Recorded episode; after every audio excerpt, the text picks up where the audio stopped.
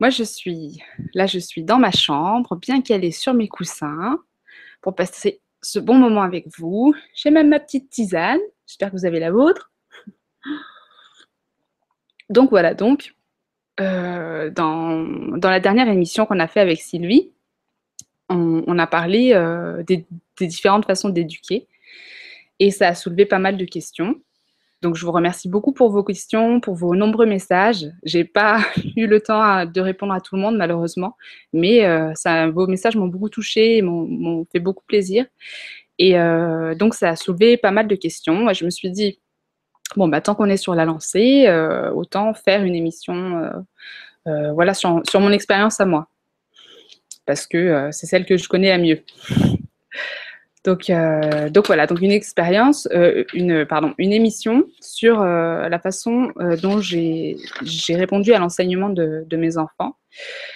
Alors moi, j'ai choisi l'instruction en famille. Pourquoi j'ai fait ce choix qui peut sembler un petit peu hors norme Mais en fait, franchement, au début, c'est plutôt mon fils qui m'a guidée vers cette façon de faire.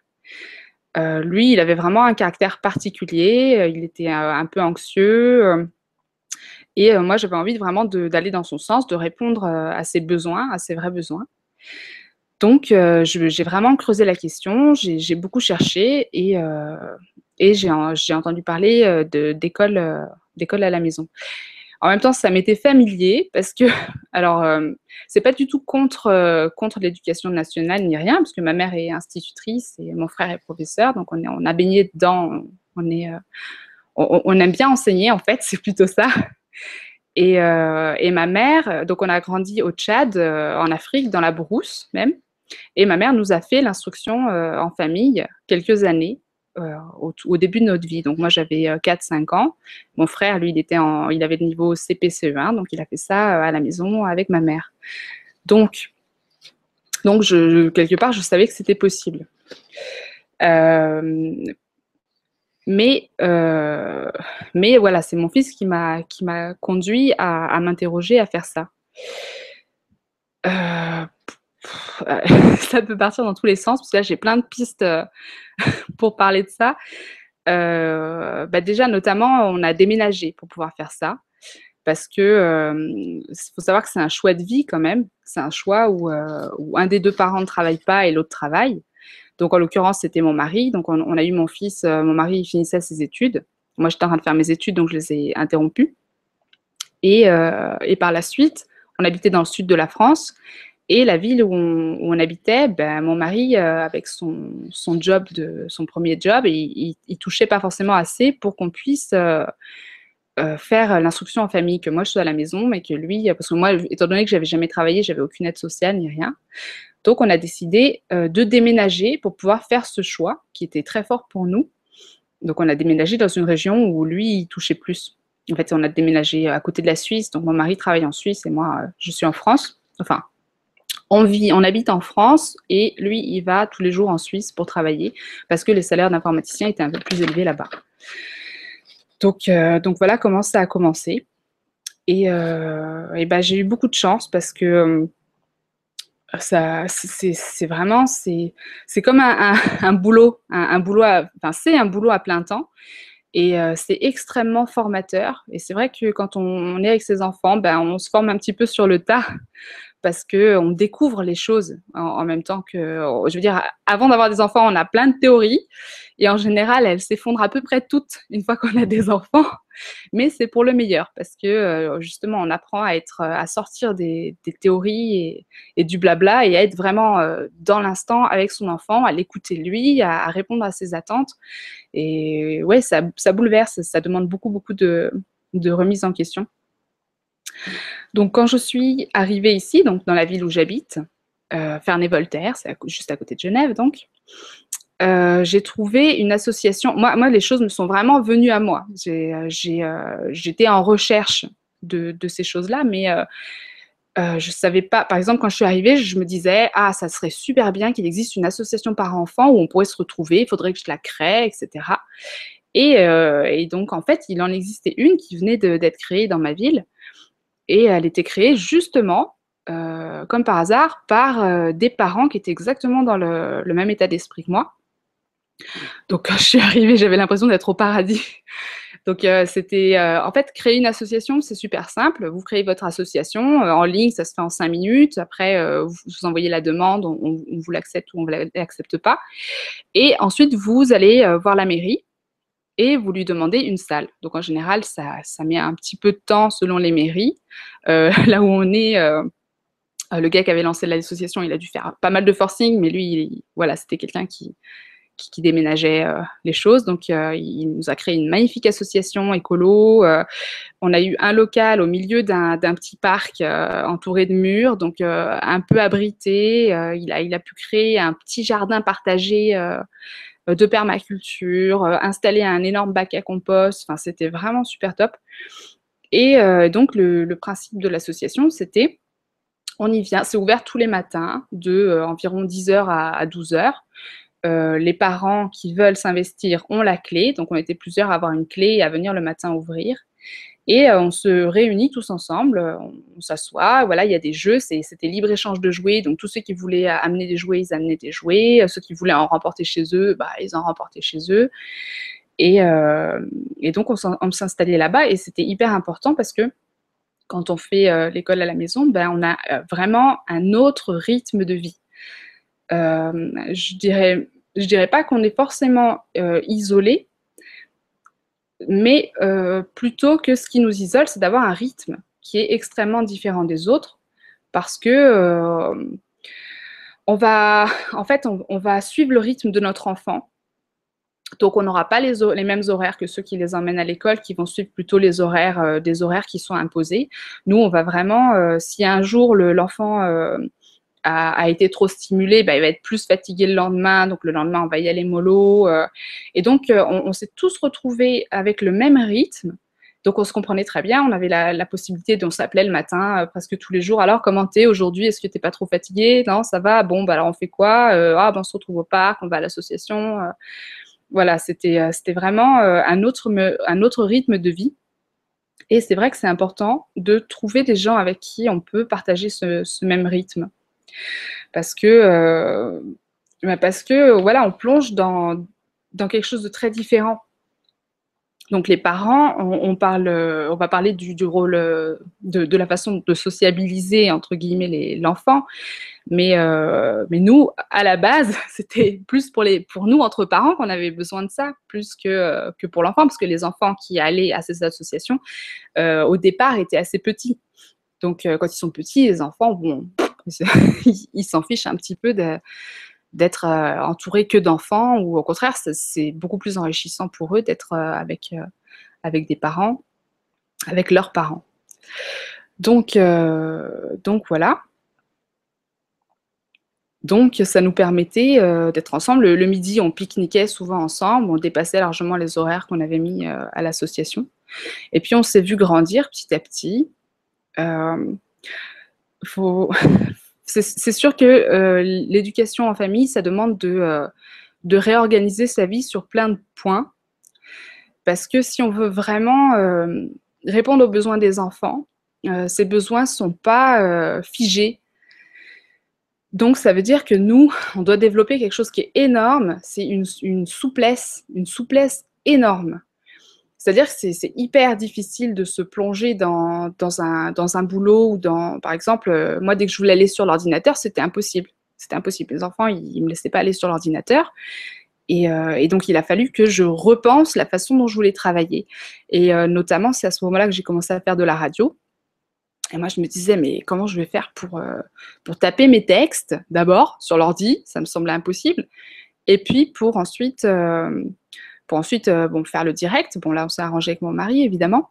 Mais euh, c'est là que j'ai trouvé, euh, enfin, trouvé plein de, techniques pour faire tout ça. Par exemple, c'était impossible pour moi de me filmer avec une caméra, une bonne caméra qui me fait une super image, d'avoir de, des belles couleurs, de faire un super montage, parce que ça prenait un temps immense. Donc, ce que j'ai fait, bah, j'ai découvert, c'est à ce moment-là qu'il y, y, a eu toute la technologie iPad, iPhone, smartphone.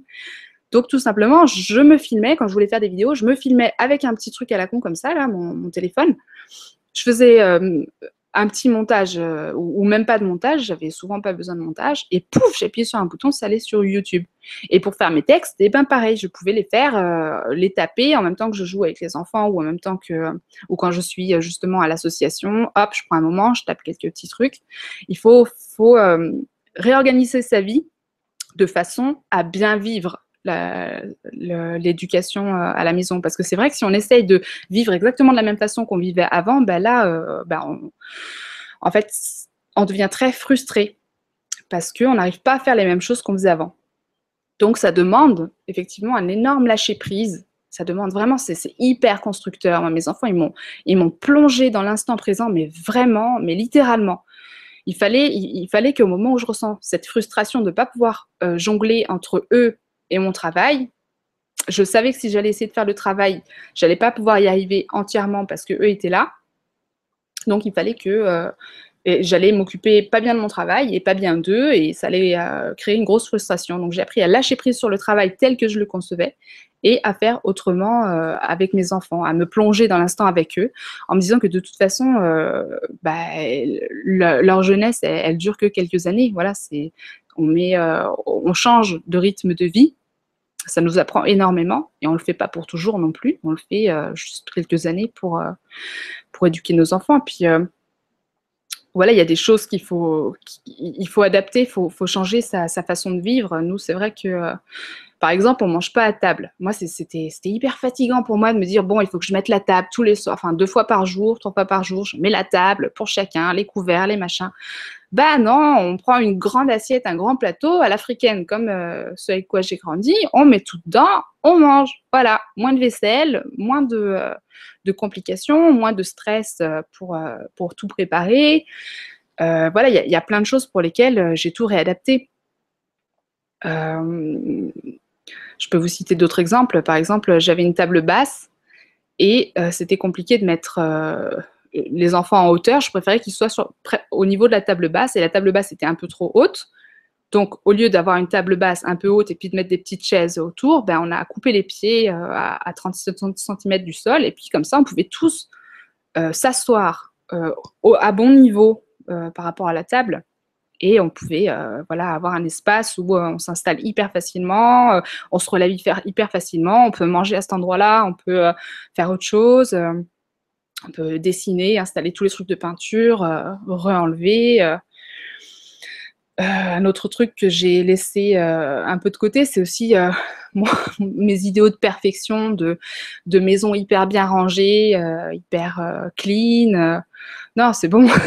oh, il y en a marre.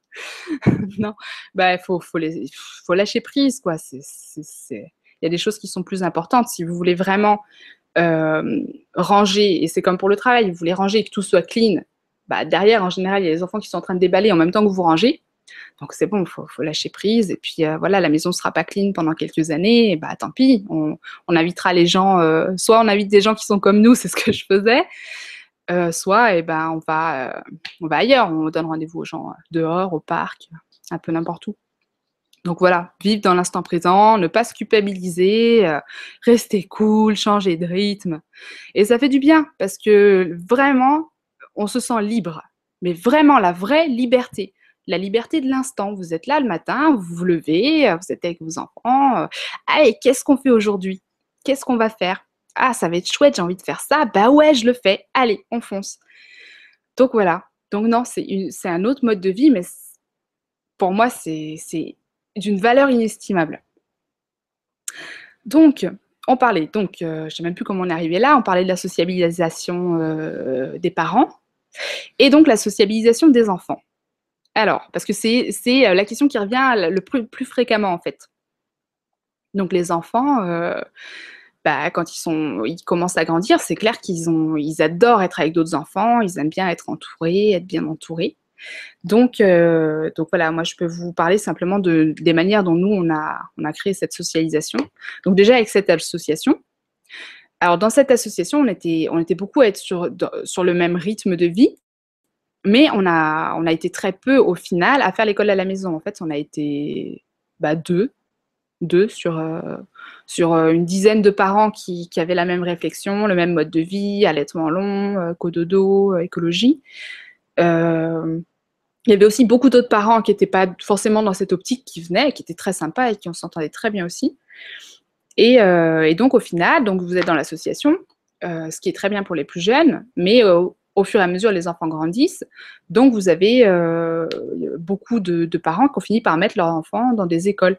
Alors, c'était souvent des écoles alternatives. Parce que là, après de la Suisse, on en a pas mal quand même. Les gens sont assez open là-dessus. Et, euh, donc, euh, il y, a des écoles Montessori, il y a des écoles autres, des petites écoles privées que les gens créent justement parce qu'ils ont, ils ont cette envie, ce besoin. Et puis, il y a des parents même qui, qui trouvaient un arrangement. Il y a une école dans le coin où euh, il y a des parents qui ont fait ça, ils trouvent un arrangement. Ils bossent quelques heures par semaine dans cette école. Donc en même temps, ils sont avec leurs enfants.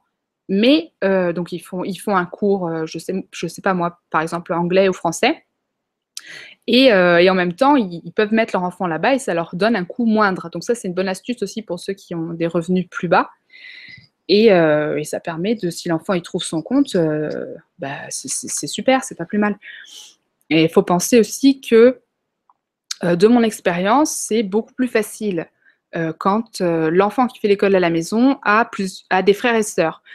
c'est vrai que quand je vois mon fils et ma fille, donc ils ont deux ans tout juste d'écart, quand ils jouent ensemble, mais c'est extraordinaire. Ils peuvent jouer pendant des heures, ils s'inventent des mondes extraordinaires. Euh, et, donc moi, oui, c'est vrai que pour moi, ça répond pas mal aux besoins de sociabilisation. Là, j'ai une copine avec qui on a fait euh, l'école à la maison toute cette année, et sa fille, et euh, elle, a, elle a une fille unique, donc au bout d'un temps, sa fille, surtout en hiver, dans les moments où on est un peu plus isolé, et eh ben, elle s'ennuyait, et puis elle avait envie de retourner à l'école. Parce qu'elle elle avait été à l'école avant, ils avaient interrompu, pour faire l'école à la maison. Puis là, elle, était demandeuse. Donc ils ont dit ouais, ok, bah voilà, faut suivre, faut s'adapter. Euh, elle s'ennuie à la maison, bah ils sont un peu isolés à la campagne. Et bah voilà, faut foncer, faut pas se mettre trop de limites en se disant faut faire comme ci, faut faire comme ça, parce que souvent bah, on peut tomber de haut et alors là ça, peut faire mal. Moi je me laisse euh, tout à fait libre de remettre de mettre mes enfants à l'école si un jour ils, m'en font la demande ou, ou si euh, n'importe quoi peut se passer dans la vie. Il hein, faut, faut, faut, être ouvert à tout. Et euh, donc, comme euh, moyen de sociabilisation, alors nous, ici, c'est vrai qu'on est, on est vachement bien situé, on est une petite ville, mais c'est pas totalement la campagne non plus.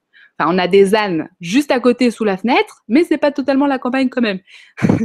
Il y a euh, beaucoup de voisins et on a une grande cour pleine d'herbe juste au niveau de ma terrasse parce qu'on est au premier étage. Et je suis une des seules maisons qui a un jardin, qui a un petit jardin qui donne sur cette cour. Alors en général, le mercredi après-midi et le samedi et le dimanche, ça devient le centre de loisirs chez moi. Il y a tous les voisins, les petits voisins qui débarquent, qui toquent à la fenêtre. Ouais, on peut jouer avec Noël et Chani. Ils sont tous plus grands, enfin la plupart. Ils ont euh, entre 6 et 11 euh, ans. Et ils sont trop mignons. Ils viennent tous jouer avec mes enfants qui sont plus petits. Donc ça, c'est un autre moyen de, sociabiliser, euh, se faire des relations dans l'entourage avec, avec les voisins. Parce que c'est vrai que euh, l'autre, un, autre moyen, c'est de faire des sorties entre euh, écoles à la maison. Mais c'est pas forcément évident parce que selon l'endroit où vous habitez, vous avez plus ou moins de gens autour de vous qui font euh, cette démarche. Moi, dans mon coin, alors moi, j'ai pas de voiture. enfin, mon mari a une voiture, mais moi, j'ai choisi de pas de pas en avoir. Et euh, donc on, s'y retrouve très bien comme ça, mais c'est vrai que pour euh, on peut pas visiter, on peut pas aller rendre visite à beaucoup de gens qui font euh, l'école à la maison, qui sont loin. Donc soit eux ils viennent, ce que faisait ma copine Caroline l'an dernier, et soit il eh ben, faut fonctionner autrement. Donc je vous disais que dans l'association où on était, on était deux à avoir fait le choix de l'école à la maison, parce qu'on était super copines. C'était ma copine Noémie et alors eux, on se voyait euh, plusieurs fois par semaine. Et euh, vraiment, non, moi j'ai presque l'impression d'être trop sollicitée autour de moi. C'est vraiment pas la, sociabilisation qui m'inquiète. Même si c'est vrai qu'en hiver, on est un peu plus isolé parce que les voisins, on les voit moins, euh, des choses comme ça. Donc voilà, donc ça, ça c'est la, la, sociabilisation. ah oui, pour les parents, je voulais aussi dire que euh, un truc qui avait été important pour moi aussi, c'était tous les réseaux sociaux, Facebook, euh, retrouver les gens sur Skype, euh, parler par SMS, parce que tout ça, ça m'offrait justement cette souplesse dont j'avais besoin. Avoir des amis qui pensent pareil, mais avec qui on n'a pas, comment dire, c'est hyper souple, c'est-à-dire quelqu'un vous envoie un message, vous n'êtes pas obligé d'y répondre dans l'instant, vous pouvez y répondre à votre rythme, au moment où vous n'êtes pas fatigué, au moment où vous allez, euh, votre enfant va vous laisser un petit peu, vous allez aller sur, euh, sur votre téléphone, euh, consulter vos messages Facebook. Voilà, c'est hyper souple et hyper... Moi, ça répondait vraiment à ma façon de fonctionner. Donc, ça m'a été vraiment d'une très grande aide, d'autant plus que je fais beaucoup de, de, vidéos, je suis assez assez public comme personne. Donc, euh, donc voilà, c'est vrai que c'était une très grande richesse pour moi et j'ai rencontré comme ça aussi beaucoup de gens extraordinaires. Donc à ne pas négliger, je pense. Je pense que ça peut vraiment être euh, une ressource extraordinaire pour, euh, pour les parents qui font l'instruction en famille. Puis il faut penser aussi que l'enfant, lui-même à la base, c'est un être sociable. C'est-à-dire qu'il a ça en lui, c'est dans nos gènes, est fait pour être sociable, pour avoir envie d'aller vers les autres, pour, euh, être dans la, coopération, pour être euh, dans le jeu euh, avec les autres. Et, alors l'école sociabilise, ça dépend. ça dépend beaucoup. C'est aussi une forme de est, qui est imposée parce que tu es obligé de voir tels enfants à telle heure et de, voilà. Et bon, si ça se passe bien et qu'on se fait des amis, ouais, c'est super. Mais si ça se passe pas bien, parce que moi, j'ai dans ma vie, j'ai eu les deux cas de figure. Au, collège, ça s'est très très mal passé. Beaucoup, beaucoup de. Euh, j'étais un peu martyr. Euh, et, par contre, au lycée, ça s'est super bien passé. Et j'adorais, j'avais des, amis super bien. On était au Tchad. Et donc, au collège, on n'était pas encore au Tchad. Et ça se passait très mal. Et je peux vous assurer que euh, pour moi, je me sentais prise au piège dans un, dans un truc où j'avais pas envie d'aller, où, euh, où, je me faisais insulter, rabaisser. Euh. Et, voilà, donc après, quand on me parle de sociabilisation, bah ouais, c'est à double tranchant quand même. donc, euh, donc voilà.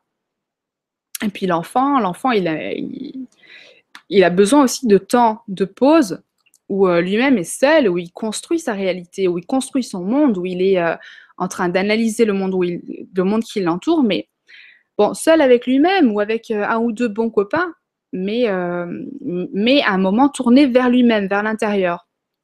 Parce que euh, bah, ça, à l'école, on ne l'a pas forcément. On est beaucoup dans la surstimulation. Et au final, ça donne des enfants qui, après, chez, chez eux, le week-end ou, en vacances, s'ennuient parce qu'ils n'ont pas bien appris à. enfin, j'avais une, une, voisine qui me disait ça l'autre jour. Elle en a deux et elle me disait, mais euh, c'était pendant les vacances. Elle me disait, mais comment vous faites pour faire l'école à la maison? Nous, ça fait trois jours qu'on est à la maison, c'est les vacances. Bah, ils n'arrêtent pas de râler, ils s'ennuient. Euh. bah ouais, oui, bah oui, c'est sûr. C'est sûr que euh, des enfants qu'on laisse pas, auxquels on, on laisse pas assez de, de, solitude constructive, pas de solitude où, vraiment ils sont seuls, où ils s'ennuient. non, une solitude où justement ils apprennent à s'ennuyer mais à en faire quelque chose de constructif, à développer leur imaginaire, à développer euh, euh, voilà, un ennui sain, on va dire, à avoir des réflexions, à découvrir le monde. Donc voilà, donc ça c'était euh, sur la socialisation. Donc pour ce qui est des apprentissages, alors moi, ce qui, donc, mon but, c'était vraiment de suivre le rythme de l'enfant et de voir où ça nous mène. Donc ça m'a énormément appris. Et euh, j'avais envie de, me baser sur le plaisir de mon enfant pour, euh, pour l'apprentissage. Parce que euh, c'est vrai que ce qui me dérangeait à l'école, à l'école, je pars surtout, je, surtout à partir du CP, parce que je pense qu'avant, la maternelle, c'est quand même beaucoup plus cool. Mais à partir du CP, bon, on, on apprend à l'enfant à rester assis, et puis à, à, lui enseigner des choses mais au moment où l'adulte a envie qu'il les apprenne, et puis de, manière un petit peu matraquée, c'est-à-dire que, ouais, bon, à telle heure, vous avez, euh, vous avez histoire géo, telle heure maths, et puis pouf, on switch de l'un à l'autre, etc. On n'apprend pas tellement à cultiver la passion d'apprendre, la, passion de se, plonger dans un truc, et puis de, de le faire euh, parce qu'on l'a trouvé passionnant, justement génial, et qu'on a envie d'aller au bout de, la compréhension. Non, on, apprend, on enseigne plutôt aux enfants à faire un peu du par cœur avec les, choses. D'ailleurs, euh, je pense qu'on est nombreux à ne pas pouvoir ressortir les dates euh, d'histoire de, de quand on était à l'école. Et puis beaucoup d'autres choses comme ça qu'on redécouvre avec ses enfants d'ailleurs, parce que à l'époque on les a appris. Pourquoi On a fait du par cœur pour avoir des bonnes notes, pour, pour s'en sortir à ce moment-là. Mais ça faisait pas sens pour nous. ce qu'on nous apprenait ne faisait pas toujours sens pour nous. D'ailleurs, si on ne l'apprenait pas et qu'on le loupait, et eh ben voilà, c'était fini. On avait une mauvaise note et puis voilà, c'était mauvaise note, mauvais bulletin, puis ensuite mauvais redoublage ou, non passage dans une autre classe. Enfin, bref. Donc, c'était important pour moi d'apprendre à mon enfant à donner du sens aux choses qu'il apprend. donc, comme ça, ça, lui permet aussi de, de choisir ce que lui a envie d'être, ce qu'il a envie de devenir dans ce monde, ce qu'il a envie de, de développer, de, connaître ses passions. Il euh. faut, penser que les enfants, ils ont, chaque enfant a vraiment son rythme propre, un rythme qui lui est propre. Et, euh, que si on respecte ce rythme, ça lui permet, lui, de, trouver vraiment une, cohésion à l'univers, à tout ce qui l'entoure. Euh, par exemple, pendant quelques jours, il va être à fond sur un sujet, pendant quelques semaines, et, et, après, il va passer totalement à autre chose et il va être à, fond sur autre chose. Et ben euh, voilà, au lieu de faire euh, une heure par semaine euh, des maths pendant toute l'année, et ben non, lui, ça va être plutôt le, rythme, en tout cas, nous, ce qu'on a constaté, comme c'est plutôt que l'enfant va s'y passionner pendant quelques semaines ou pendant quelques jours, et ensuite il va passer à autre chose. Et à ces moments-là, faut, si vraiment on respecte cette façon de faire, ça lui permet, lui, de, vraiment, euh, le, petit temps qu'il va passer sur, ce, sur cette matière ou sur ce sujet-là, il va vraiment se passionner et, il va vraiment comprendre le truc et il va le le retenir parce que ça aura fait sens pour lui. Et donc après, il peut passer à autre chose et puis revenir plus tard dans un autre, euh, dans un autre cycle. Moi, je sais que par exemple, euh, ouais, j'ai plein d'exemples parce que donc avec ma copine Noémie, on s'amusait au, tout début, donc c'était en septembre, je sais plus, il y a deux ans. Euh, on s'était dit, allez, viens, nos enfants, ils commencent à être grands, on n'a qu'à s'improviser maîtresse, euh, on va leur faire des petites fiches. Euh, viens, aujourd'hui, on va faire, on va faire un atelier cinéma, on va leur montrer Kirikou. Après, on va faire un thème sur l'Afrique, on va leur faire colorier des masques et des trucs, et puis des petites fiches avec des labyrinthes sur le, de Kirikou qui va chercher je sais pas quoi. Et donc, on leur montre le dessin animé, on prépare tous nos trucs. mais après, mais qu'est-ce qu'ils en avaient à foutre de nos fiches? Ils sont tous partis ensemble, jouer ensemble, parce que les enfants, quand ils sont ensemble, ils ont qu'une envie, c'est de jouer, qu'on leur foute la paix et qu'ils soient tranquilles à, construire leur, monde euh, intérieur. Et puis nous, on se retrouvait là, toutes les deux, avec nos fiches. Bon, bon, ben ok, bon, ben on fait quoi? Ben, On va les mettre de côté, on verra bien. Donc, les enfants, ils aiment bien faire les trucs quand ils en ont envie. Et c'est pour ça que parfois, euh, bah, ça, demande une énorme souplesse pour réussir à les suivre. Parce que moi, des fois, avec mon fils, on, s'amuse à faire euh, du calcul, euh, à calculer des, choses. Euh, il, est, quoi Il est 10 heures du soir. Mais là, ça l'a pris d'un coup, pouf, il a envie de calculer. pendant 5 minutes, on est à fond dessus. Puis après, voilà, ben voilà, c'est fini. Et, et, en fait, ce qu'on comprend pas toujours, c'est que l'enfant, même s'il n'est pas sur ce sujet, il est de toute façon en train de développer et de construire sa, compréhension du monde et sa cohésion entre les choses. Par exemple, avec ma copine Noémie, on avait remarqué que, euh, par exemple, pendant plusieurs semaines, nos enfants, ils allaient euh, se désintéresser profondément du dessin. Euh, et, nous, euh, ils avaient un peu les mêmes rythmes, nos enfants en plus. Donc, on est vraiment, on, réfléchissait là-dessus. On se disait, ouais, euh, t'as vu, ça fait longtemps qu'il n'a pas dessiné. ouais, il faudrait qu'on le fasse travailler un peu ça parce que, attends, après, il va va pas savoir dessiner. C'est quand même dommage. Et puis, et puis, on le faisait pas parce qu'on peut pas forcer, on voulait pas forcer nos enfants forcément à faire ça.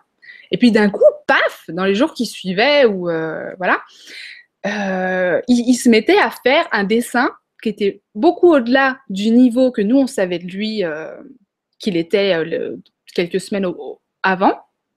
Et on se disait, mais c'est incroyable. Donc en fait, l'enfant, il n'a pas continué à apprendre à dessiner, à s'entraîner, à mieux faire ses gestes, etc. On l'a simplement laissé tranquille. Il a élaboré toute sa compréhension du monde et sa vision des, choses qui l'entourent et, ses perceptions.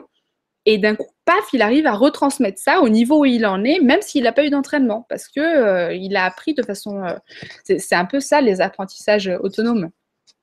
C'est-à-dire qu'on est persuadé qu'on doit enseigner à l'enfant, alors qu'en fait l'enfant, il, aime apprendre à la base, il aime apprendre, il aime découvrir les choses, et tout est apprentissage c'est pas seulement euh, les matières qu'on lui, qu'on lui donne, les, thèmes qu'on lui fait aborder, tout est apprentissage.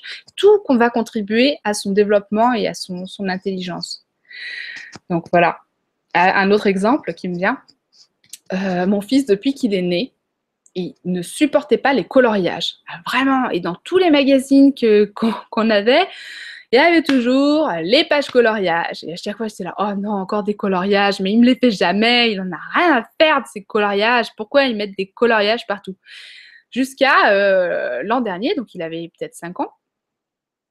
Et euh, d'un coup, il s'est pris de passion pour, euh, pour un personnage Sonic. C'est un petit personnage de jeu vidéo, c'est un petit hérisson bleu. Et, et, sans mentir, il m'a dit Ah, maman, je veux bien un coloriage de Sonic. Et en une semaine, il m'a fait 150 coloriages.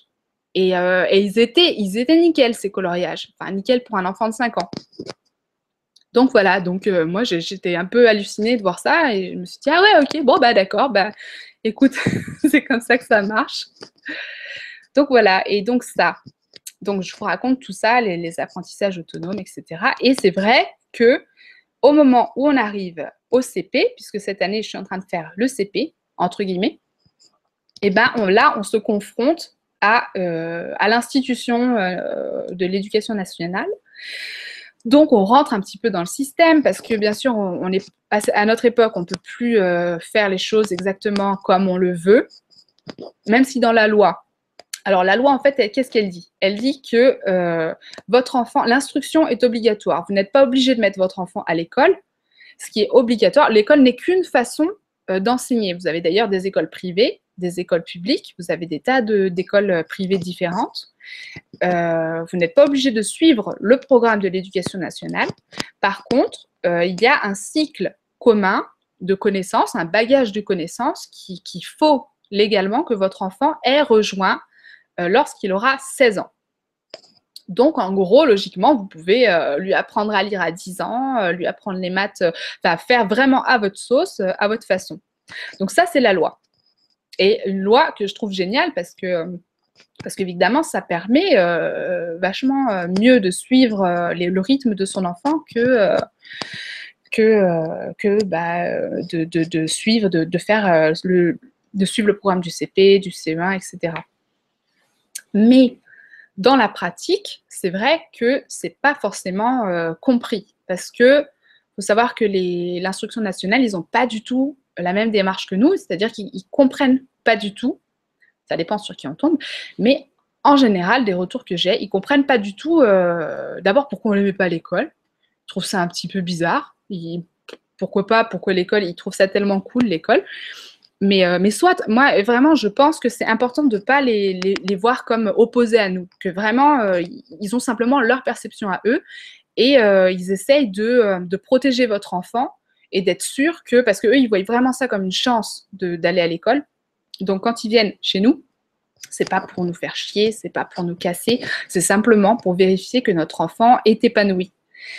Et eux, leur vision d'être épanoui, eh ben, euh, c'est bah, bon, les rapports sociaux, mais aussi de, euh, de, voir que votre enfant, eh ben, il sait bien lire, il sait bien compter, tout ça. Pour eux, c'est de l'épanouissement. Oui, bon. Alors, en tout cas, moi, ce que j'ai pu constater, là, on a eu, donc, je le disais la dernière fois, on a eu l'inspection qui, qui est, passée au début du mois de mars. Bah, au début de ce mois, on est toujours en mars. Euh, et donc, ils ont, je leur avais écrit, euh, à l'écrit, ils m'avaient demandé euh, par mail quel support j'utilisais pour mon apprentissage. J'ai essayé de leur expliquer à l'écrit que voilà, je souhaitais pas que mon enfant soit testé parce qu'on avait un fonctionnement qui était tout à fait informel. Donc mon enfant, d'abord, il n'est pas habitué au test. Donc voilà, c'est pas sûr qu'il réagisse bien. Donc c'est pas du tout, ça, ne veut rien dire un test. Et puis, voilà, c'est stressant pour lui, c'est pas son fonctionnement, c'est un peu l'opposé du fonctionnement que nous, on, veut, parce que pour nous, les notes, ça n'a pas tellement de sens. Ce qu'on veut, c'est vraiment que l'enfant apprenne apprennent les choses en, les construisant, en, les expérimentant et puis en, leur, donnant du sens. Donc, euh, les notes, euh, et, d'ailleurs ça s'est confirmé parce que quand ils sont venus, bon alors ils n'ont pas suivi du tout ce que j'avais dit, ils sont quand même venus euh, comme ils font souvent à deux, donc il y en a un qui, qui discute avec vous, qui est généralement l'inspecteur, et, et l'autre qui est une, enseignante de CP, et qui prend votre enfant un peu à part, dans la même pièce ou dans une autre pièce, et qui lui pose des questions pour savoir où il en est. Donc c'est comme ça que ça s'est passé, mais en même temps, euh, c'est un peu... Euh, bah, ils étaient très sympathiques, hein, il n'y a pas de problème. Mais c'est vrai que euh, ça me laisse un, peu sceptique parce que,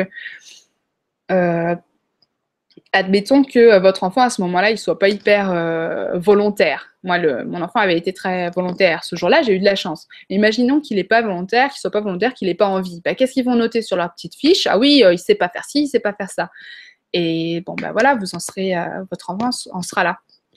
Enfin bref, quand même, ce que j'ai trouvé positif, c'est que euh, il, est marqué sur le papier qu'ils m'ont envoyé que euh, l'enfant ne sera pas évalué en, en, fonction du programme du CP.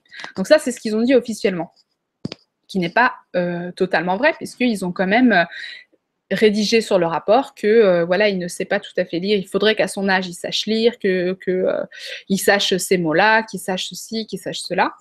Et donc pour euh, la prochaine fois, c'est-à-dire que la fois d'après, en fait, ils font un bilan de votre enfant et la fois d'après, ils regardent l'évolution de votre enfant en fonction du bilan précédent. Ce qui, ce qui, est, ce qui est pas mal, mais, mais c'est sûr que c'est pas c'est pas hyper ouais, c'est un peu subjectif. Donc voilà. Donc c'est quand même important pour moi qu'on ne voie pas l'inspection euh, en ennemi. Parce que euh, non, ils sont là et c'est vrai qu'ils recherchent quand même euh, le bien-être de notre enfant. Donc moi, la façon dont j'avais envie de, suivre ce programme parce que je me disais quand même c'est important. Imaginez votre enfant, euh, imaginez l'an prochain, je ne sais pas ce qui se passe, moi je tombe malade ou euh, je me blesse et je, ne peux plus assurer l'éducation à la maison de mes enfants. Il va falloir qu'ils rejoignent le cycle, le cycle scolaire et alors là qu'est-ce qui se passe? Eh bien soit il n'est pas du tout au niveau et alors, euh, ça va être hyper compliqué de s'adapter, en sachant que ça va déjà être compliqué parce que c'est un rythme de vie auquel il n'est pas habitué. Donc, euh, je me suis dit, je vais essayer de euh, suivre le programme de chaque année, mais de façon marrante, de façon unschooling. C'est-à-dire lui, proposer, en fait, lui donner accès à des connaissances, mais le, laisser faire un peu à sa sauce. Donc, c'est ce que j'essaye de faire. J'avais projeté une vidéo la dernière fois, mais je vous la, je vous la redonnerai mais, euh, en juin, parce que je voudrais la finir en juin. Je continue à l'actualiser à chaque fois qu'on fait des nouvelles choses. Mais en fait, si vous voulez, chaque, euh, chaque matière, entre guillemets, j'essaye de lui apprendre d'une façon qui, qui soit rigolote, qui, qui lui parle à lui, en connaissant bien mon enfant à moi. Eh ben, je lui montre, euh, je, lui montre les, les, apprentissages d'une manière marrante. Par exemple, pour apprendre les châteaux forts, euh, le CP, il parle beaucoup des châteaux forts. Euh, alors, au CP, vous avez la petite fiche avec le château fort dessiné et des petits traits avec marqué ici, il faut dire, ici c'est un donjon, ici c'est une, c'est une, une, cour, ici c'est les douves, etc. Bon, ben moi, je l'ai emmené visiter un château fort et là, je peux vous assurer qu'il a bien retenu tout ça. Donc, euh, donc voilà, c'est pour vous expliquer de quelle façon on va euh, transformer, ces apprentissages en des apprentissages qui, vont faire un peu plus sens à l'enfant. Parce que nous, euh, l'enfant, il va s'intéresser à ce qui l'entoure, il va s'intéresser à ce qui est ce à quoi il a accès. donc, si vous voulez que votre enfant apprenne à lire, quel que soit l'âge d'ailleurs, il faut quand même qu'il trouve un intérêt à la lecture dans son, autour de lui. Euh, par exemple, qu'il vous voit lire, euh, qu'il comprenne que euh, voilà, s'il arrive à lire, il, va réussir à, lire ce magazine, que ça va être super, ça va être cool pour lui de savoir lire. Et là, il va y voir de, l'intérêt. Parce que s'il ne l'apprend pas, il va apprendre d'autres choses, ça, il n'y a pas de souci. Euh, d'ailleurs, ça me fait penser à l'histoire de Victor l'enfant loup. Je ne sais pas si vous vous rappelez de, cette histoire. C'était euh, au moins au siècle dernier, si ce n'est plus. Donc un enfant qui était un peu style Mowgli, qui avait été recueilli par des loups, mais c'était une histoire vraie, il me semble. Et, euh, donc, quand on avait redécouvert cet enfant-là, je ne sais, pas, je sais plus quel âge il avait, mais peut-être une, dizaine d'années. Il avait survécu. Mais il ne savait pas parler, évidemment, puisqu'il ne savait pas parler le langage humain en tout cas. Mais par contre, ils avaient constaté qu'il avait une, une ouïe incroyablement développée et un odorat incroyablement développé, et puis qu'il était capable de courir sur des kilomètres, enfin beaucoup plus qu'un être humain normal. C'est pour dire que votre enfant, de toute façon, il faut pas croire que euh, parce que vous lui mettez pas des choses dans la tête, qu'il a rien dans sa tête, que sa tête est vide et qu'il faut la remplir. Ça, c'est vraiment une image, euh, une image euh, qui est fausse, que je pense vraiment fausse. Donc, donc voilà. Je ne sais plus où je voulais en venir, mais euh, si vous avez suivi, euh, vous, avez, dû comprendre. Euh, alors, je regarde ma petite fiche. Qu'est-ce que je pourrais vous dire d'autre là-dessus? Oui, alors pour faire l'école à la maison, donc toujours par rapport à la loi, en fait, c'est hyper simple. Il suffit de, de présenter un papier. deux semaines après la rentrée officielle des classes, vous avez deux semaines pour envoyer un papier. Vous pouvez trouver des modèles de, tout fait euh, sur les sites euh, d'instruction en famille. Euh, en fait, simplement un papier qui dit Bonjour, je ne scolariserai pas mon enfant cette année. Et vous l'envoyez à l'inspection de votre département et vous en envoyez un deuxième à votre mairie. Je crois que le deuxième, il n'est pas forcément obligatoire. Enfin, en tout cas, j'ai jamais eu de réponse de la part de la mairie. Mais c'est très important de l'envoyer à l'inspection pour être dans la loi. Donc voilà, autant, faire autant ne pas se compliquer la vie et rester, euh, dans, la loi, parce qu'après, ça peut être, ça peut être euh, pénible et compliqué, mener à des poursuites parce que vous n'avez pas déclaré votre truc. Donc voilà, autant se simplifier la vie. Donc moi, ce qui me plaît beaucoup, euh, donc parce que du coup, j'ai beaucoup réfléchi à l'école à la maison. Et c'est vrai que ce qui me plaît dans l'esprit de l'école à la maison, c'est qu'on va créer des enfants qui vont être, euh, qui vont être différents, qui vont pas être meilleurs, mais qui vont être euh, simplement différents, qui vont avoir une, logique de pensée qui va être super différente. Et euh, quand on sait, quand, on y réfléchit un petit peu, c'est vrai que l'école, à quoi ça sert? L'école, elle a un but, de, un but social c'est-à-dire que on crée des enfants qui ont telle connaissance afin qu'ils puissent intégrer tel métier dans notre société de consommation. Et on a une société qui est un peu dans l'ultra-consommation, une société qui, euh, qui, qui, voilà, on consomme, on consomme, on consomme. Euh, l'économie, on veut la faire grimper, grimper toujours plus. Et la politique actuelle, c'est faisons grimper l'économie, euh, il faut qu'on soit en tête au niveau économique, mondial, etc. Et c'est bien merveilleux tout ça mais on a quand même une planète qui physiquement, matériellement est limitée. Donc, qu'est-ce qui va se passer si on est toujours dans la surconsommation et la surconsommation? Eh bien, il y a un moment où euh, elle va s'épuiser au niveau des ressources. Donc, ce qui peut être important, c'est de montrer un autre modèle à nos enfants, de montrer un modèle qui soit beaucoup plus tourné vers la récupération, vers l'écologie, vers le, respect et la tolérance de l'autre et, vers l'entraide aussi. Parce que c'est pas à l'école qu'on apprend à être super euh, dans la coopération et euh, on parle de l'école sociabilise, l'école sociabilise, euh, non. c'est pas là où on y apprend le plus à être dans la coopération. D'ailleurs, comme je disais la dernière fois, on n'a même pas le droit de copier sur son voisin. Alors que notre cerveau, d'année en année, pendant des millénaires, il s'est construit sur la coopération, sur le groupe, sur l'entraide, eh ben non, on n'a même pas le droit de copier sur son voisin. C'est pas juste. je dis ça un peu en rigolant. Mais euh, voilà, donc ça m'a fait remettre en question le but de l'école et, euh, ça m'a fait vraiment me dire que si on veut euh, créer une société qui soit différente, si on veut changer les choses, si on veut sauver la planète, franchement, parce qu'elle en a besoin, eh on a besoin d'enfants de, qui pensent différemment et qui permettent de, de à la fois s'intégrer, d'avoir les connaissances qui leur permettent de s'intégrer dans la société actuelle, mais d'avoir aussi la, souplesse et l'imagination de transformer les choses. Et je pense que c'est hyper important. Voilà, donc les enfants, c'est vraiment... Euh, on, doit être des guides pour eux, euh, de, la même façon que eux sont nos guides. Il y a vraiment un, échange euh, qui est pour moi en tout cas d'égal à égal, même si moi je vais les guider sur certaines choses que eux ne connaissent pas, mais euh, je, me sens en aucun cas supérieure à mes enfants et pour moi c'est pas moi qui leur apprends les choses, c'est euh, simplement on est dans l'échange, dans le partage et dans l'échange. Donc ça c'est ma perception des choses. Elle est, elle est juste euh, à mon image, elle n'est pas, elle est pas parfaite, elle est pas, mais j'ai renoncé à chercher la perfection depuis longtemps. Donc voilà, je crois que j'ai euh, à peu près tout, euh, euh, dit de ce que je voulais dire. on me pose parfois la question si l'école à la maison convient à tous les enfants, enfin à tout le monde. oui, moi je pense que oui, l'école à la maison convient à tous les enfants.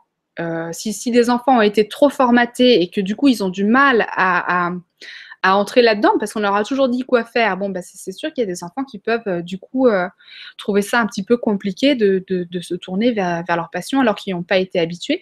Mais ça, c'est simplement une adaptation. Et euh, je pense que c'est plutôt pour les parents que c'est plus difficile bah, sur plein de, points.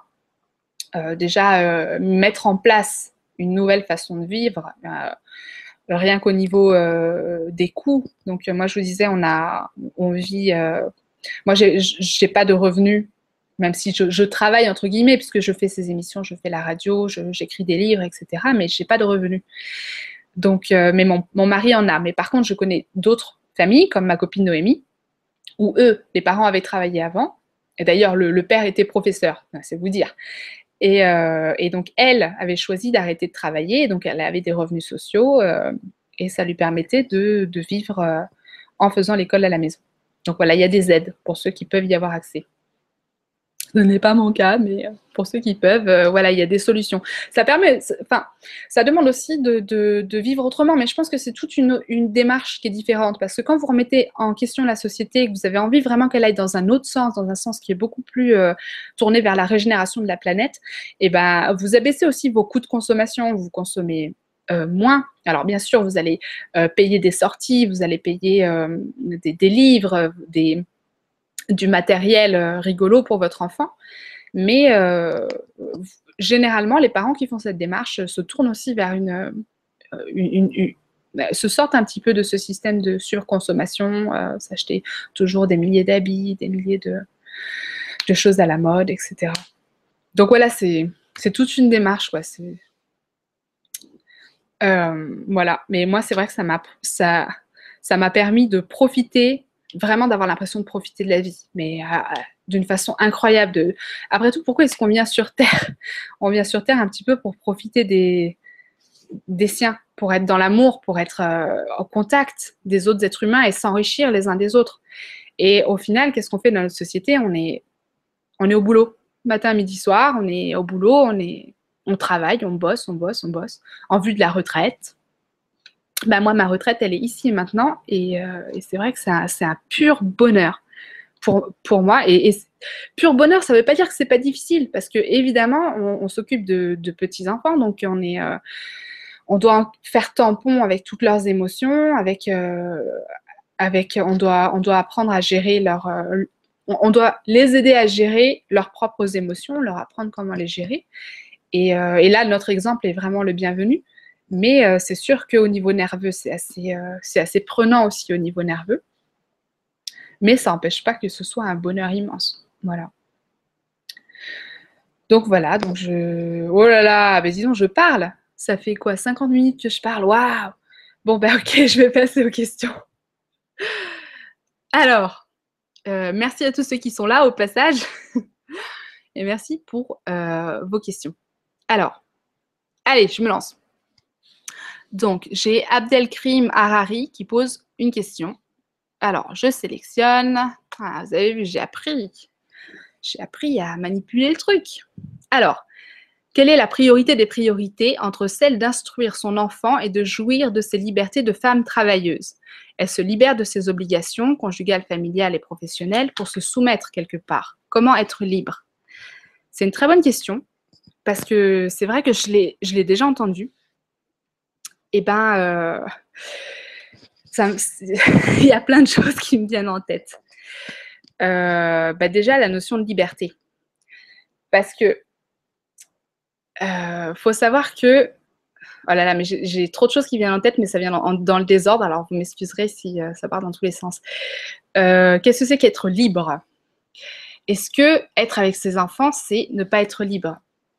Si c'est imposé, ça peut sembler comme ne pas être libre, mais euh, par exemple, pour, pour ma part, c'est un choix. Et quand, quand c'est un choix, je pense que c'est une liberté. Il faut bien penser que dans notre société actuelle, c'est plutôt un privilège de pouvoir euh, être chez soi avec ses enfants. Parce que justement, au niveau économique, bah, c'est pas facile. Nous, on a dû déménager pour euh, pouvoir avoir les moyens de le faire. Euh, que, que l'un des deux du couple ne travaille pas, c'est vraiment, c'est vraiment un luxe. Enfin, du moins, c'est comme ça que je le vois. Moi, je me, sens vraiment super chanceuse. Et pour ce qui est d'une obligation, alors, entre l'obligation du mari qui, va lui gagner de l'argent pour, euh, nous, en fait, entre guillemets, puisque notre travail à nous n'est pas forcément rémunéré. Moi, je parle en tant que femme parce que, euh, je pense que la, question est tournée comme ça, et puis parce que c'est moi la femme qui suis à la maison. Mais, euh, donc, si vous voulez, la société de consommation, il y a un moment, après, après les grandes guerres mondiales, où ils se sont dit, ah, bah, si on libérait la femme, parce qu'on a vu qu'elle avait un, impact de grande consommatrice, donc, euh, si on en faisait, euh, si, on la libérait de son mari pour qu'elle gagne son propre argent via le travail et qu'elle soit euh, plus dans la consommation. Et c'était quelque chose de très malin parce qu'effectivement, ça a énormément marché. Et, et le problème que moi j'estime avoir avec ça, c'est qu'on a fait en sorte que la femme trouve dénigrant de s'occuper de son foyer et de ses enfants et qu'elle ait envie d'être euh, que l'homme et la femme soient à égalité, mais euh, dans le sens où elle va être égale à l'homme. C'est-à-dire que l'homme n'est pas dans, le maternage. Bon, forcément, puisque c'est la femme qui porte les enfants, c'est elle qui allait. Bon, bah, il y a, ce côté-là. Donc, forcément, la, femme est plus, va plus être, euh, avoir ce penchant pour, pour s'occuper des, enfants, au moins les premières années. Donc, on en fait en sorte que la femme renie ça. Et c'est vrai que c'est, en tout cas, de ce que j'ai constaté, beaucoup renié dans notre monde actuel, il y a beaucoup de femmes qui ne se verraient pas s'occuper de leur enfant parce qu'elles elles préfèrent travailler, elles préfèrent avoir cette, euh, cette liberté financière. Moi, je pense que euh, l'homme et la femme doivent être égaux. J'ai, vraiment, c'est hyper important pour moi l'égalité entre hommes, et femmes, mais euh, qu'on est égaux mais différents. C'est-à-dire que physiologiquement, on n'est pas pareil et il n'y a, pas de, mal à ça. Au contraire, la, femme a fait quelque chose d'extrêmement merveilleux en s'occupant, en pouvant s'occuper de, ses enfants. Euh. Donc voilà, est-ce que c'est euh, est -ce c'est une, une, obligation euh, et une non-liberté de, de s'occuper de ses enfants Non, je pense que la société nous pousse à penser ça parce que ça l'arrange, parce que ça, permet à la femme de se débarrasser de son, enfant plus facilement pour aller mieux travailler, avoir plus d'argent et, consommer plus. Mais je pense que concrètement, la, liberté, elle est, dans la façon dont on conçoit les choses plus que dans les choses elles-mêmes. Donc voilà, moi je me conçois en tout cas comme extrêmement libre et euh, l'argent que mon mari, qui travaille quand même à 80%, donc euh, il a quand même sa liberté un peu à lui. Donc je, conçois que l'argent que lui gagne, c'est de la coopération entre lui et moi, parce que moi je fais un travail qui n'est pas rémunéré, mais qui est quand même, je trouve, énorme, en tout cas en, termes d'investissement physique et émotionnel. Donc voilà, c'est pour moi de la coopération, plus que euh, de l'obligation. Et c'est vraiment un bonheur. Mais voilà. Et, donc, par contre, en tout cas, pour rebondir, si vous voulez travailler, par exemple, vous êtes euh, mère au foyer, euh, mère, euh, pardon, mère célibataire et vous avez envie d'instruire vos enfants à la maison, eh ben, vous, pouvez tout à fait, j'en connais qui, l'ont fait. Alors, il y a des, femmes qui peuvent trouver des métiers. Par exemple, je connais pas mal de mamans d'ailleurs qui sont qui font du travail à domicile, par exemple garder des enfants ou alors faire des traductions. J'ai beaucoup de mères qui sont qui sont traductrices. Donc, euh, où j'ai une autre copine, par exemple, qui est dessinatrice. Là, elle est en train de faire le tour du monde euh, euh, en ce moment. Donc, et ça l'empêche pas de dessiner et d'avoir ses revenus. Donc, à, l'heure actuelle, quand même, avec toute la technologie actuelle, on est capable de trouver des solutions à ça, des solutions à ces problèmes financiers. Donc voilà, je ne sais pas si j'ai bien répondu à la question, mais c'est ce qui m'est venu en tout cas. Merci pour ta question. Alors, une deuxième question de euh, Méliana L. Alors, qu'en est-il de l'accession aux enseignements supérieurs pour ces enfants? Doivent-ils obligatoirement avoir obtenu un baccalauréat? Eh bien alors, comme je disais tout à l'heure, ça dépend de la façon dont on, dont on conçoit le truc. moi, c'était important pour moi qu'ils puissent à tout moment rejoindre ce chemin-là, si, si, jamais, au cas où, si jamais le besoin se présentait ou parce qu'on ne sait pas ce que la vie nous réserve.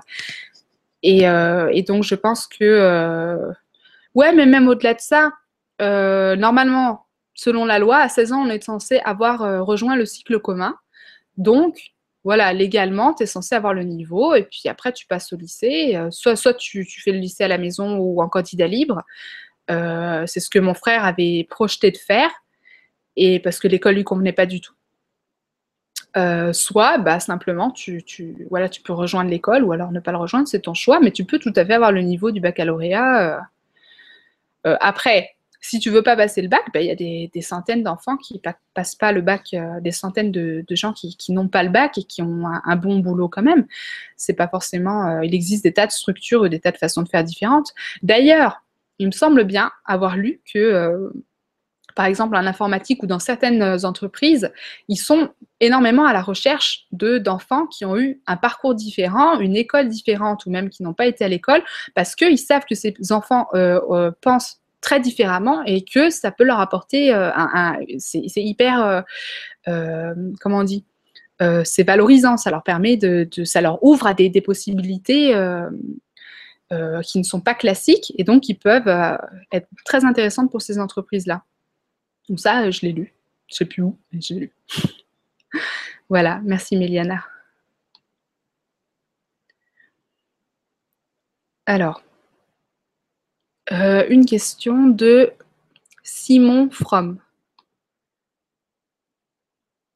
Alors, peut-être expliquer aux internautes ce qu'est la Mivilude, équivalent de la brigade antiterroriste, mais en direction de toutes les formes de comportements sociaux et spirituels hors normes. Ça existe vraiment ben, Je ne connaissais pas. Franchement, je ne connaissais pas la Mivilude. Mais ça ne m'étonne pas du tout parce que euh, Bon, mais ça, ça c'est le reflet des peurs de la société, la peur de la différence. Ça, c'est clair que euh, ça ne m'étonne pas non plus. Moi, je sais que euh, je suis végane et j'ai une copine qui travaille justement dans, les services, euh, dans, je ne sais, plus, sais plus dans quoi d'ailleurs, elle était avocate, il me semble. Et elle m'expliquait que, que le véganisme en France est classé dans la catégorie secte. Ah, ça me fait halluciner quand on sait que ça n'a absolument rien à voir avec une secte euh, sur aucun point.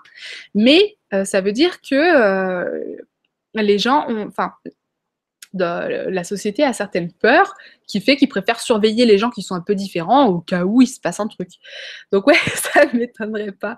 D'ailleurs, quand les inspecteurs sont venus à la maison, euh, là au début du mois, ils m'ont dit, euh, mais vous savez, on vient aussi, euh, il était sympa le gars, il me dit, vous savez, on vient aussi voir comment vit l'enfant, dans quelle ambiance il est, hein, parce que bon, chez vous, ça va, c'est cool, mais il y a des gens, on arrive, euh, tous les, rideaux et les volets sont, fermés, l'enfant n'a pas le droit de sortir dehors. Alors, je sais pas s'ils disent ça pour délirer ou pour, me, faire peur, mais, euh, mais en tout cas, j'imagine que ça peut euh, que ça peut arriver. Donc eux, ils ont, ils ont leur peur, en tout cas, sur tous ces sujets-là. Voilà, merci Simon. Mais merci de m'avoir. J'irai voir sur internet ce que c'est que Mivilude. ça promet. ça, ça va me. ça va me plomber ma soirée, ça encore. non, je rigole. Allez, je passe à une autre question. Il y a Sylvie qui passe par là. Euh, yippee C'est le retour de Wonder Marion Bravo pour tout ce que tu es et fais. Moi, je n'aurais pas le courage de faire l'école à la maison, pourtant je n'ai qu'un seul enfant. Et eh bien, et en même temps, c'est vrai qu'avoir un seul enfant, je ne sais pas comment ça se passerait, euh, ça se passerait pour moi, mais j'ai l'impression que c'est quand même plus dur d'avoir euh, d'avoir euh, qu'un seul enfant à l'école à la maison. Enfin, vu les miens, comment ils jouent, je me dis que c'est vachement facile d'en avoir deux en tout cas.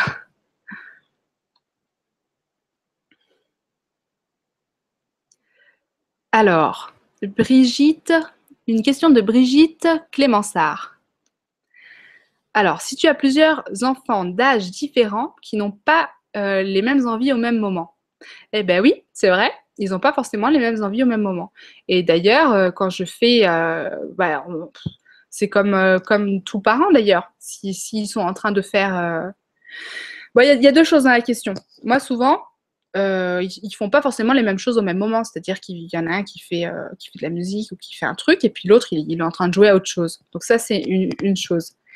Et aussi, il y a le fait qu'ils se motivent vachement l'un l'autre à l'école, c'est vrai qu'on classe les enfants de façon un peu arbitraire, euh, tous par âge. En fait, on les met tous par le même âge, en se disant même âge, ils doivent avoir le même niveau. Or, c'est pas vrai. Il y a, des enfants qui vont être euh, plus en avance, parfois de plusieurs années sur euh, un sujet, d'autres qui vont pour, le, pour qui le même sujet va venir beaucoup en retard.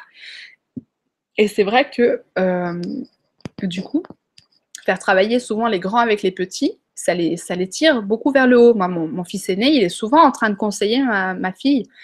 Euh, bah, l'autre fois, c'était pour faire du vélo, par exemple. Il dit Oui, oui, alors euh, tu mets tes pieds comme ça, euh, t'inquiète pas, ça va aller, sois patiente, tu, tu, tu, te, tu, trouves ton équilibre. voilà, c'était mignon. Mais souvent, les, les aînés adorent, ils adorent transmettre. Ils adorent transmettre ce qu'eux, ils savent parce qu'ils sont fiers de le savoir et ils ont envie de, le transmettre. Et puis, il euh, faut penser aussi que l'envie, parfois, ça se, crée. Ça se, pour, certaines choses, ça se crée. Par exemple, quand je les ai emmenés euh, au château, plusieurs fois, je les ai emmenés donc visiter des châteaux. Bah, la petite, elle, est, elle était hyper intéressée. Après, je pense qu'elle va, elle va m'en reparler dans quelques années parce qu'elle a 4 ans. Donc, euh, il y a un moment où ça, va devenir beaucoup plus concret. Elle va penser à, à d'autres choses. Elle va, elle va le voir, elle, à son niveau. Et puis à un autre moment, elle va passer à un autre niveau, elle va avoir d'autres détails qui vont lui parler. Mais tout est bon à prendre à, quel, que soit l'âge de l'enfant. Ils vont, chacun voir les choses à leur niveau. Et puis, euh, et puis voilà. Donc voilà. Merci Brigitte euh, pour ta question. Merci de cette initiative. Ah ben de rien. De rien Simon.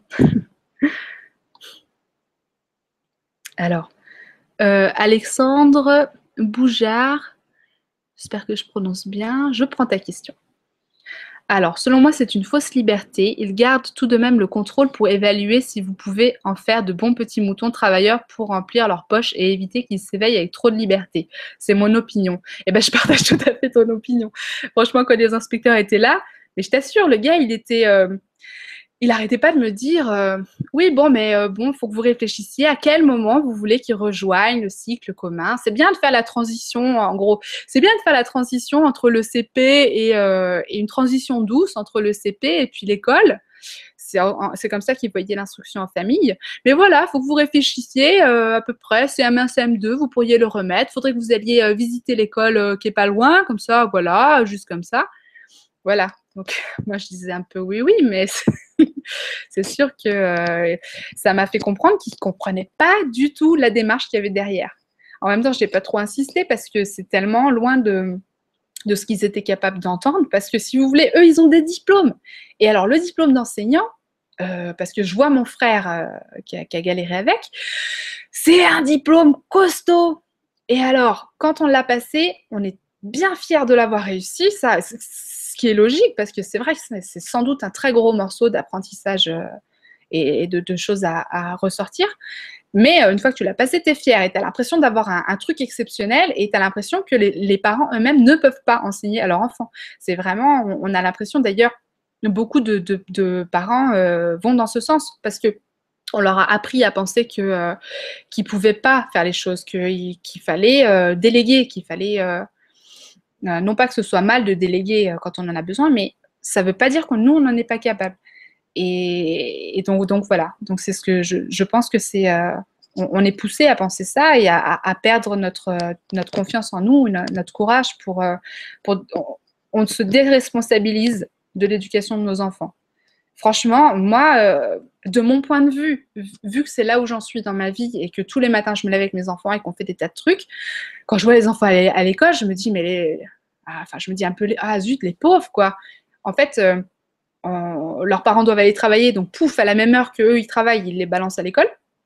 Et puis, euh, puis voilà, toute la journée, ils vont suivre euh, ce qu'on leur dit de faire. Et puis à la fin, ils vont les récupérer à la fin de la journée. Et les parents, ils vont jamais essayer de leur apprendre quoi que ce soit. Ou alors, ils vont les guider un petit peu dans leurs devoirs. Mais, mais j'espère que je suis pas trop, que je vous sens pas trop dur avec l'école. J'ai rien contre l'école, j'adore l'école, mais mon frère est prof, je vous l'ai dit. enfin, mais c'est vrai que j'ai, vu que j'ai un autre mode de vie, bah, c'est l'impression que ça me donne. Donc voilà. Bref, je me suis égarée, mais merci Alexandre pour ta question. Alors. Alors, euh, je crois que c'est la suite de la question de tout à l'heure. Attends, euh, même s'il n'est qu'en primaire, je me pose la question du brevet des collèges. Si les connaissances acquises ne sont pas les mêmes que le programme officiel et qui n'obtient pas l'examen, que se passe-t-il? Bah, Il n'est pas obligatoire l'examen, donc euh, c'est pas grave. de toute façon, même le bac n'est pas obligatoire. donc bon, à partir de là, voilà. Mais je crois que sinon, j'ai répondu un petit peu dans, le, début de ta question tout à l'heure. Euh, alors, j'essaye de trouver une autre question. Alors, ma, alors ah ben, j'ai l'impression que c'est... Ah,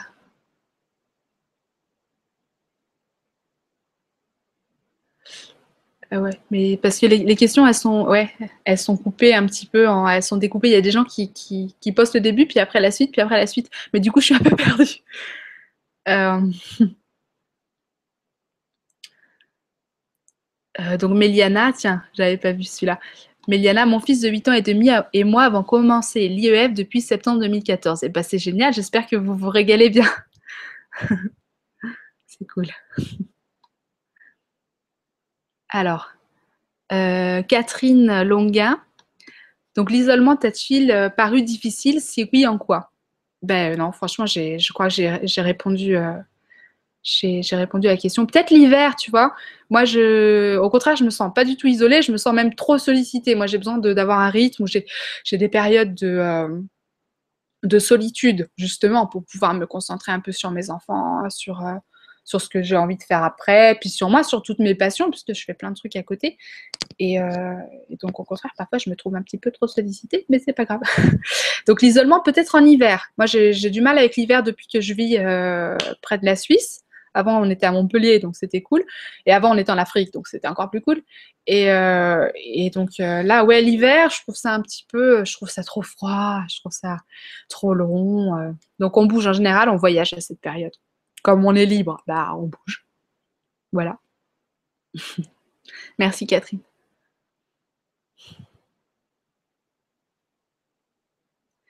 Alors, j'ai Martins David qui pose une question.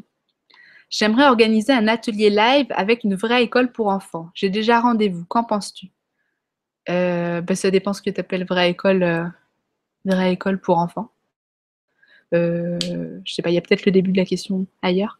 Donc, je sais pas, mais si tu veux, tu m'envoies un mail, on en, on en rediscute. Mais ça a l'air cool. Ouais, c'est clair que euh, c'est pas mal d'avoir le retour des, enfants aussi. De, euh, J'aurais aimé même faire ça, mais c'est vrai que, euh, étant donné que les enfants, je suis un peu leur rythme, bah, il faudrait que je fasse une vidéo moi-même au moment où eux, ils, sont, le sentent bien, pour pouvoir vous la, rediffuser. Bah, D'ailleurs, c'est ce que j'ai fait un petit peu avec ma, vidéo sur l'école à la maison. Euh, parce que en fait là, si je vais les chercher maintenant et qu'ils sont pas du tout envie, bon bah ça ça va pas marcher. Mais euh, ouais, on en rediscute. Ok. Merci Martins. Alors. Bah, je crois que j'ai à peu près fait le tour. Ouais, j'ai fait le tour. Et il est 19h08. Ah bah c'est cool, je suis pas si en retard que ça. Et eh ben voilà, ben, ah oui, je vais vous conseiller des lectures. la petite rubrique livre euh, de la semaine. Donc euh, voilà, vous avez par exemple un livre sympa, c'est Ivan Illich, Une société sans école. Donc il, pousse la réflexion vraiment loin, où il, pense vraiment la société. Euh, moi, je ne vais pas forcément jusque-là, je, mais c'est vrai que, par contre, c'est hyper intéressant de repenser la société sans école. Alors là, ça semble hyper épanouissant la façon dont il euh, l'explique, avec euh, justement des, comme des, des, structures, des bibliothèques, des endroits où les enfants ont accès au savoir et où comme on les a pas dégoûtés d'apprendre, ou ils ont super envie d'aller apprendre. Donc voilà, ça a l'air, ça comme ça. Vous avez euh, John Holt avec les apprentissages autonomes, qui est, euh, c'est pareil, John Holt, il décoiffe hein, quand même. Et c'est hyper, hyper, hyper enrichissant. Son... J'ai pas lu tous ses autres livres de lui, mais euh, voilà, c'est quelqu'un de très révolutionnaire dans la compréhension de l'enfant. Vous avez Libre enfant de Summerhill. D'ailleurs, Noémie, c'est à toi, il faudrait que je te le rende. Et euh, voilà, où là, c'est euh, donc une éducation libre qui a été donnée à euh, des enfants dans une sorte d'internat. Et ces enfants-là étaient, c'était des enfants qui étaient rejetés, qui étaient devenus agressifs, etc., parce qu'ils n'étaient pas du tout adaptés à l'école traditionnelle. Donc, ils ont repensé complètement la façon d'instruire en se basant vraiment sur leur motivation, sur leurs envies, sur la compréhension et sur le lien vraiment entre le professeur et l'enfant, où ça a donné des choses extraordinaires. Euh, il y en a un autre que j'ai pas, mais que je peux vous conseiller. Donc, c'est euh, le livre d'André Stern. Euh, vous pouvez le regarder sur YouTube. D'ailleurs, il y a une, il y a un interview de lui, André Stern. son livre, ça s'appelle Et je ne suis jamais allé à l'école, ou Comment je ne suis jamais à l'école, ou Je ne suis jamais à l'école, tout simplement. Et, et, ouais, il est assez bluffant parce que c'est quand même quelqu'un qui a réussi. Enfin, son milieu devait être très riche et ses parents devaient avoir une philosophie vraiment extraordinaire. En tout cas, il a réussi à apprendre à lire tout seul. Enfin, c'est vraiment quelqu'un de, limite surdoué parce que c'est vrai que moi, euh, apprendre à lire tout seul, euh, mon enfant, euh, il n'y arrive pas hein, pour l'instant. Comme quoi, chaque enfant est différent. Il faut vraiment s'adapter à, si vous êtes dans cette démarche, à s'adapter à votre enfant, à, la façon dont il conçoit le monde. Et s'il n'a pas envie de faire de la lecture pour l'instant, eh ben tant pis, il va faire autre chose, il va s'amuser, il va, il va, il va construire d'autres apprentissages, mais dans tous les cas, il ne deviendra pas stupide. les enfants, ils sont extraordinaires, ils sont bien plus intelligents que nous, je pense. voilà. Et eh ben c'est euh, c'est ainsi que se termine euh, ma session, mon émission sur l'école à la maison. J'espère que euh, j'ai abordé tout, que j'ai répondu à toutes vos questions posé ou non posé, et que ça vous a plu. Et sur ce, je vous souhaite une bonne soirée. Ciao, bisous